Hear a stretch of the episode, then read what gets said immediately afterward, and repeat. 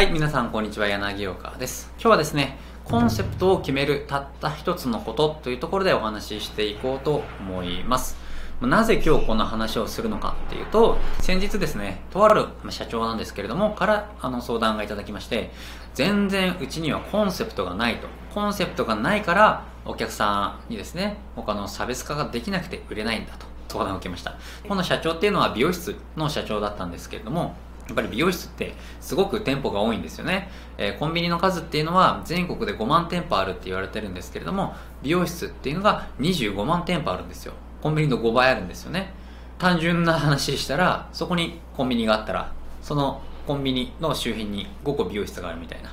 かなり美容室って多いんですよね。あっち行ってもあるしこっち行ってもあるしみたいな。だからお客さんからしたら選び放題なわけなんですよ。だからそこで選ばれる理由っていうのがまず大体ホットペッパーの上位になってるかとか、えー Google マップ MEO ですね。Google ビジネスプロフィールで上位表示されてるかとか、まあ、お店の近くにあるのかとかいろいろありますよね。ホットペッパー以外から集客しようとしてもコンセプトがないとなかなかそこから集客につなげれないみたいなことがここのオーナーの悩みだったんですよね、まあ、要するに自分の美容室には強みとか売りになるそういう特徴がないんだと。だから、まあ、どうしたらいいんだというふうであの相談を受けたんですよね。実はですね美容室に限らずコンセプトを決めるためにめちゃくちゃ簡単な一つの方法があるんですよね。なので今日はそれをちょっと紹介していこうと思うんですけれども結論から言うと既存のお客さんに聞く。これだけですね、まあ、特徴がないとか価値がないとか自分の技術に自信もないとか。でもこんな話をする店舗オーナーとかの社長とかは結構少なくないんですよ。がそれは全部あなたの思い込みなんですよ。こういった価値がないとか、えー特徴がないとか自信もないっていうのはあなたの思い込みであって絶対に一つ以上はあります。これはなんでないっていうふうに思い込んでしまうのかっていうと自分にとって社長にとってはその価値とか、えー特徴っていうのがもう当たり前すぎてあなた自身が気づいてない気づけてないだけ。これだけなんですよね。絶対に何かしらの強みとか特徴っていうのは必ずあるんですよ。それがお客さんがいるっていうのがそれの何よりも証拠なんですよね。なので既存のお客さんに対してなんでうちに来てくれるんですか？っていうふうにアンケートを取ったり実際に聞いたりすると意外な声が聞けたりするんですよね。例えば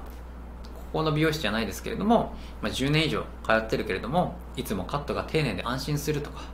話をしていて安心するとかなど思っても言えないような声が聞けたりするんですよね。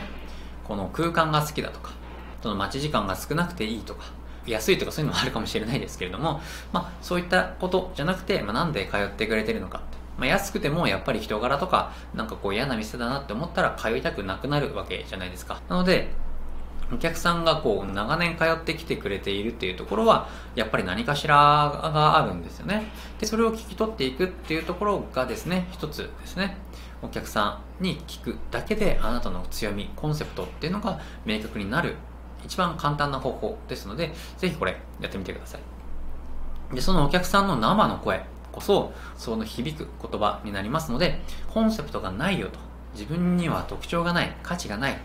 自信もないっていうふうにちょっと落ち込んでいるような社長さんもしこれを見ていたのであれば今日からでもですねぜひアンケートを取ってくださいまあ、お店に来た時でもいいですし、ま LINE とかメールとか、もう電話番号してるのであれば、ま電話するのもいいですけれども、まあ、そういったものでお願いしてみて、お客さんから実際に聞くと。その聞いた声をですね、まあ、3人、最低3人以上ですね、まあ、聞いてもらって、こう、どういった思いで来てくれてるのか、そういうことを聞くことによって自分のビジネスのコンセプトがですね、あの意外なところから分かったりしますので、ぜひこれやってみてください。で、もしあなたが今お客さんがいないのであれば、まあそれはですね、今後お客さんを獲得した時にそういったことをしなければいけないっていうふうにちゃんと把握をしておくということと、もし無料のセッションとかですね、こう無料の面談とか、こう会話をして、どういう印象を受けましたとか、そういったことが聞き取りができるのであれば、そういったことを聞き取って、それを持って自分にはこういうことができますとか発信していけることになりますのでお客さんがない人でもこの方法で使うことができますのでぜひですね今日からやってみてください